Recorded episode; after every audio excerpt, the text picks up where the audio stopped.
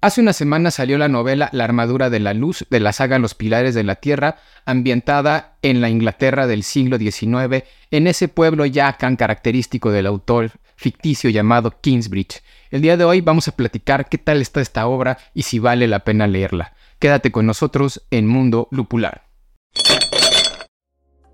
¿Usted es mala copa y recita poemas sin que nadie se lo pida? ¿Conoce más personajes de ficción que personas en la vida real? ¿Ha notado que no puede debatir con alguien más que no sea usted mismo? Entonces, escúchenos. Entrevistas, tertulia, lúpulo y mucho más en Mundo Lupular. Pues muy bien, mi querido colectivo inconsciente, ya estamos aquí en un episodio más de su programa de literatura favorito, Mundo Lupular y como ya lo pudieron ver en la introducción, el día de hoy vamos a platicar de la última novela de Ken Follett titulada La armadura de la luz. Pero antes de eso, recuerden que Mundo Lupular es un medio de literatura donde pueden encontrar reseñas de libros, también pueden encontrar consejos literarios, algunas recomendaciones de tecnología literaria, nuestro clásico podcast en compañía del Cachuchas en Medievalina y una nueva sección de preguntas en la calle. El último video que subimos fue de esta misma semana, vayan a ver si no lo han visto, y fuimos a la Feria Internacional del Libro de Zócalo Ciudad de México 2023 y ahí estuvimos haciéndole preguntas al colectivo inconsciente. Ese video únicamente está en YouTube. No olviden también seguirnos en nuestras redes sociales, arroba mundo lupular en Facebook, en X y arroba mundo-lupular en TikTok. También en Instagram tenemos las redes sociales que son arroba mundo lupular. Y muy bien, pues ahora sí, entrando en materia, vamos a platicar sobre la última novela de Ken Follett. Vámonos al video. Así es, colectivo, pues el día de hoy nos toca platicar de manera individual de Ken Follett, este escritor ya bastante conocido galés, que se hizo muy famoso en los años 90, finales de los 80, con esta saga de la que vamos a platicar hoy, que en ese momento solamente era un libro titulada Los Pilares de la Tierra. Una obra que según he podido ver en algunas de las reseñas y en algunos de los colofones de los libros, ha vendido más de 90 millones de ejemplares alrededor del mundo. Y fue tanto su éxito que Ken Follett lo que hizo fue expandir ese universo. Y lo expandió a tal grado de que hoy en día llegamos al quinto volumen de esta saga. Lo interesante de sus libros o de esta expansión es que en realidad lo que busca hacer Ken Follett es narrar desde la literatura la historia de el Reino Unido o específicamente de Inglaterra desde el siglo IX hasta el siglo XIX, por lo menos en ese momento. Y toma como eje conductor una, un pueblo inventado por él mismo que se llama Kingsbridge. Y creo que ese elemento de poder tomar un pueblo ficticio para contar la historia de Inglaterra a lo largo de los siglos es uno de los grandes aciertos que tiene este escritor porque se permite inventar personajes que son el hilo conductor de cada una de sus novelas, pero que a su vez son un reflejo de la sociedad, tanto del pueblo llano como de la nobleza, de cómo interactúan entre ellos, de las consecuencias que van sufriendo por los elementos políticos, históricos, sociales que se van viviendo a lo largo de la historia. Y al ser literatura, pues evidentemente hay ciertas licencias, y esas licencias se las permite el autor gracias a haber inventado este pueblo ficticio de Kingsbridge y de una gran documentación que también tuvo histórica para poder ambientar a sus personajes dentro de la historia de esta Inglaterra. Y entonces yo siempre digo que no hay mejor forma de aprender historia, o por lo menos no hay forma más divertida que aprender historia que a través de la literatura. Las novelas históricas, si bien a veces no tienen datos tan exactos, aunque yo me preguntaría si realmente la historia es tan exacta como a veces no la enseñan, o es tan impositiva o tan categórica como a veces afirman que es, pero la literatura te permite ir explorando o conociendo distintos elementos de la historia de la humanidad, en este caso de Inglaterra, a la vez que te vas entreteniendo viendo elementos de ficción con personajes. En el caso de los pilares de la Tierra, y aquí vamos a poner esta línea del tiempo, la historia, les digo, parte del siglo X, con Las tinieblas y el alba, que no fue el primer libro que sacó Ken Follett, pero que sí es el primer libro que está situado por lo menos cronológicamente. Posteriormente vino Los Pilares de la Tierra, que habla del siglo XII, específicamente iniciando en el año 1123. Posteriormente se fue a un mundo sin fin en 1327, siglo XIV. Posteriormente una columna de fuego en el siglo XVI, 1558. Y al último, este último libro que se llama La Armadura de la Luz, 1792, o sea, siglo XVIII, aunque más bien los acontecimientos que Jack Follett va narrando aquí son el siglo XIX. Y les digo, todo parte de la invención de Kingsbridge, este pueblo ficticio, con un personaje llamado Tom Builder y otro personaje llamado Philip, el prior Philip, que tienen un sueño, que es construir una catedral.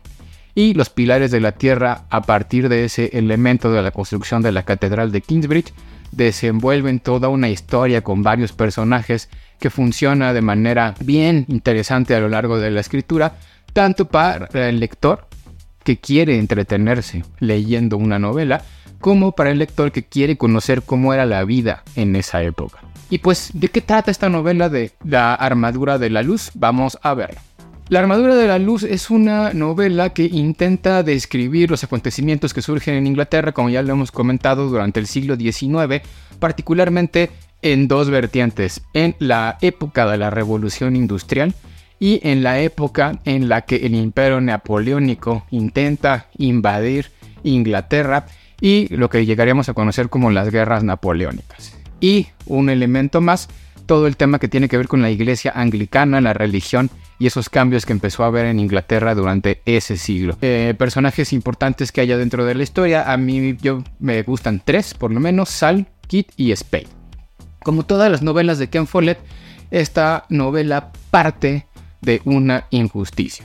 Es una muerte de un personaje del pueblo llano, que eso va a generar que los personajes, o menos algunos de los personajes de la historia, tengan que modificar su estilo de vida, buscar nuevas oportunidades y específicamente, sin meter spoilers, llegar a Kingsbridge. Y a partir de ahí es como el autor nos puede ir desentrañando la vida política, la vida social, la vida cultural que se va viviendo en ese pueblo y en la Inglaterra del momento a través de las páginas de este libro.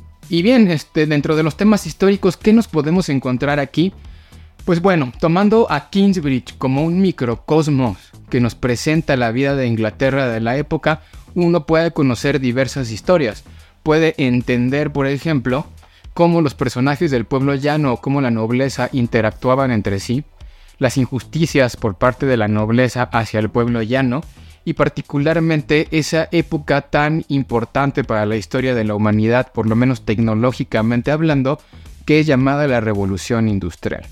Particularmente dentro de la novela, como el, oficio de las hilanderas que tenían que ir construir, creando hilo, construyendo cosas a través del hilo, empieza a verse relegado, competido por la invención de nuevas máquinas que podían hacer las cosas de una manera mucho más rápida y mucho más sencilla. Y cómo esas hilanderas o esos personajes del pueblo llano tienen que ir luchando contra la tecnología. Como se, se puede ver en ese microcosmos de Kingsbridge, cómo incluso intentan combatir contra esa tecnología. Algo muy parecido a lo que está pasando hoy en día con las inteligencias artificiales, ¿no? Por ejemplo, con la creación de sindicatos, con la creación de diversas eh, manifestaciones por parte del pueblo para intentar combatir a esta tecnología que no entendían y que les estaba quitando el trabajo. Aquí lo que pasa también es que vemos como la nobleza empieza a cometer injusticias contra esa gente que se está rebelando. Una injusticia es que puedan ir desde traer gente de otras ciudades con mano de obra más barata hasta encarcelarlos por hacer meetings o hacer revueltas. Y una de las peores consecuencias que había aquí tiene que ver con esto de la leva o este levantamiento forzoso de reclutas para ir a pelear a la guerra, que muchas veces si tú eras parte del pueblo llano y te rebelabas contra la sociedad por la inclusión de la tecnología exigiendo salarios justos, pues tu castigo era que te involucraran en en la guerra obligatoriamente. Fuerte, pero son cosas que siguen pasando en la actualidad y que uno puede ir viendo y explorando a través de ese microcosmos que es Greenbridge. Y, y por otro lado, en la parte histórica también tenemos las guerras napoleónicas, esa invasión de Francia y cómo tenían que reclutar gente a fuerza, como lo comentaba hace un rato, en Inglaterra para ir a pelearse contra el ejército napoleónico. Y para no hacerles el cuento muy largo, pues esta historia acaba básicamente con esa famosa batalla de Waterloo que se desarrolla, si no recuerdo mal, en Bélgica y que básicamente el desenlace o la consecuencia es la, el repliegue de Napoleón hacia Francia y la persecución hacia Napoleón en Francia y el regreso de esa monarquía en Francia que ya se había ido perdiendo un poco. Entonces, elementos importantes, la filosofía ilustrada, la revolución industrial, la guerra inmiscuida en Europa entre Francia e Inglaterra, esa guerra que ha tenido una vida histórica a lo largo de muchos siglos, y todo esto a través de esos personajes como los que les estaba platicando. Y muy bien, ¿y cuál es mi opinión acerca de la armadura de la luz? En La armadura de la luz, Ken Follett logra un libro entretenido, con personajes muy bien elaborados, con un fondo histórico que ya platicamos bastante bien construido, que afecta directamente a los personajes que tiene su historia, pero que si bien este, la narrativa sigue siendo muy buena, y con buena no me refiero que sea de excelente calidad, sino que me refiero que es una narrativa entretenida, sí hay partes en donde me aburrió un tantito el libro. No todo, afortunadamente, sobre todo en las partes que estaban fuera, y creo que eso concuerdo con algunos comentarios que ya me han hecho otras personas, los comentarios, las partes que estaban fuera de Kingsbridge y cuando van a pelear fuera del ejército contra los franceses, a lo mejor no son tan divertidas, afortunadamente son pocos los, los episodios donde podemos ver esto. Pero toda la historia de Kingsbridge, o que se sitúa en Kingsbridge, es muy interesante. Me encanta ver los guiños a otras obras de, del mismo autor de la saga Los Pilares de la Tierra, por ejemplo, cuando mencionan la importancia de la catedral, cuando los personajes ven por ahí la estatua del gran prior Philip, el que hizo posible la construcción de esa catedral, cuando van a la isla de los leprosos, ¿no? O cuando este, pasan por el famoso puente de Mertin, que cada uno de esos elementos simbólicos como estructuras son parte fundamental de cada uno de los libros anteriores de la saga y creo que eso es lo que más los conecta, además de que hay personajes que pues están emparentados con el tiempo alrededor de, ellos. Y bien, recomiendo esta lectura, sí, yo creo que es una lectura muy buena. Si no conoces al autor, no te preocupes. ¿Por qué? Porque realmente, aunque es parte de una saga, la historia se lee perfectamente de manera individual. Todas las historias de la saga de Pilares de la Tierra se leen perfectamente de manera individual. Simplemente te vas a perder algunos guiños, como estos que estoy platicando ahorita del puente, de la isla, de la catedral, de Philip y de otros personajes que fueron históricamente importantes para la ciudad o el pueblo, que empezó siendo un pueblo y termina casi siendo una ciudad de Kingsbridge. Entonces, léanla. Si no han leído nunca Ken Follett, les recomiendo que lean La Armadura de la Luz. Sí, es una buena novela, el autor es muy bueno escritor, como ya le mencionado anteriormente, se van a divertir, van a aprender mucho, pero si tienen curiosidad por realmente conocer al autor de forma mucho más mm, atrayente, digamos, con una de sus obras más cumbres, mejor empiecen leyendo Los Pilares de la Tierra.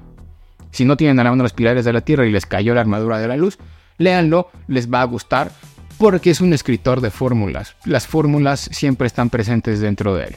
Es una novela histórica, sí, es una novela que parte de personajes ficticios para contar el contexto histórico, sí, es una novela que habla de injusticias sociales de la nobleza hacia el pueblo llano, sí, es una novela que trata de esas relaciones entre la, cómo se interactuaban entre ellos la nobleza y el pueblo también.